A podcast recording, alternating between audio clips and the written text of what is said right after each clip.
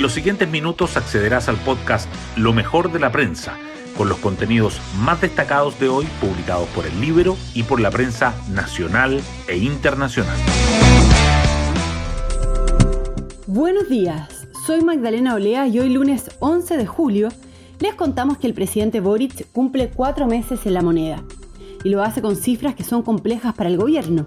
La desaprobación al mandatario sigue alta con un 58% según la CADEM. Similar número obtiene el rechazo. Un 53% dice que votaría por esa opción en el plebiscito de septiembre. En ese escenario, el gobierno hoy anunciará medidas económicas para aliviar a las familias chilenas pero sin duda seguirá en la agenda el sistema frontal que, tal como informa la prensa hoy, dejó a 7.000 personas aisladas en el país. Y particular atención generó que 800 autos quedaran atrapados en el paso a los Libertadores, lo que deja a la ministra del Interior, Isquia Siches, en medio de la polémica. Las portadas del día. El Mercurio dedica su título y foto principal a que las nevadas dejan a 7.000 personas aisladas en el país y que el gobierno inicia una investigación por la situación en el paso de los Libertadores. La tercera informa que la encuesta CADEM muestra que un 45% está en desacuerdo con la reforma tributaria y un 34% la apoya. El diario financiero titula con las principales dudas que tocaron la puerta de las auditoras en la primera semana de la reforma tributaria. Otros temas económicos también sobresalen. El Mercurio resalta que el presidente Boric anuncia hoy medidas para enfrentar el alza en el costo de la vida y que un estudio de Hacienda sobre la tributación del 1% más rico genera debate entre los economistas. Aparte, el Mercurio dice que los montos de los proyectos de inversión visados por la autoridad ambiental caen 16% y la tercera agrega que las iniciativas aprobadas por el gobierno suman casi 3.000 millones de dólares. El proceso constituyente también sigue presente. El Mercurio remarca que integrantes del grupo de los 13 de la democracia cristiana, que se opusieron al golpe de Estado, expresan su rechazo a la propuesta de constitución.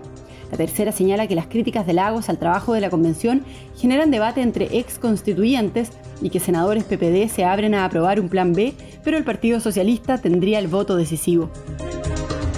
El Mercurio y la tercera destacan la jornada dominical del fútbol. Colo Colo se reafirmó como líder tras ganar a La Serena 3-0 bajo la lluvia, mientras que Universidad de Chile sigue a los tumbos y apenas empató 1-1 con el colista. Además, el Mercurio resalta que los nacimientos han crecido 9% en lo que va del año, la mayor alza desde que existen registros. Y la tercera subraya la radiografía al EUNACOM. La mitad de los médicos extranjeros aprueba el test. Hoy destacamos de la prensa. Las nevadas dejan 7.000 personas aisladas y el gobierno instruye una investigación en los libertadores.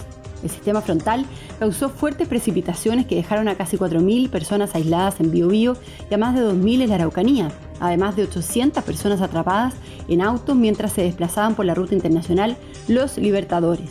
La ministra del Interior ordenó indagar la apertura por cuatro horas del paso fronterizo pese al anuncio del temporal.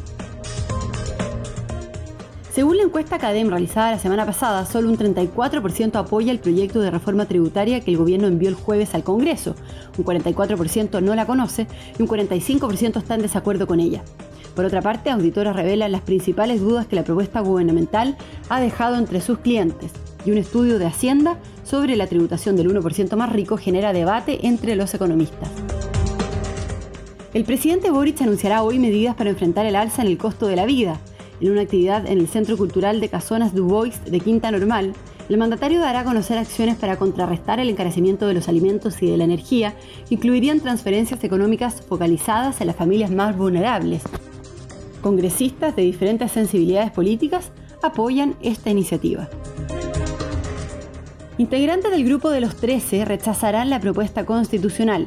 Belisario Velasco, Valdemar Carrasco y Jorge Donoso, tres históricos militantes de la democracia cristiana y firmantes de la declaración que se opuso al golpe de Estado en 1973, anunciaron su intención de votar rechazo en el plebiscito del 4 de septiembre.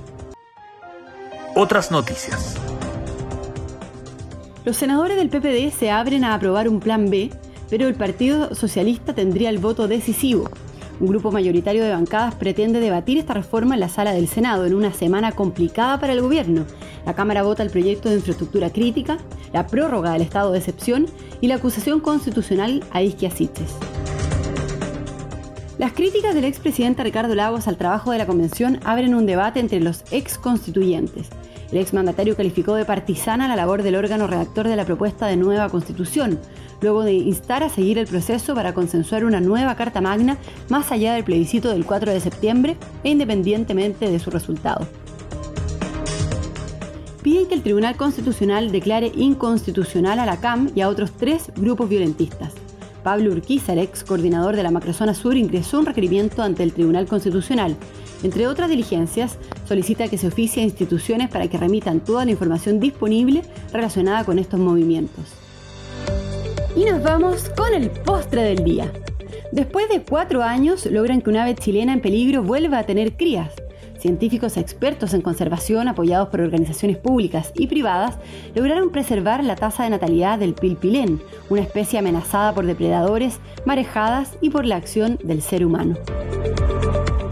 Bueno, yo me despido, espero que tengan un muy buen comienzo de semana y nos volvemos a encontrar mañana en un nuevo podcast, Lo mejor de la prensa.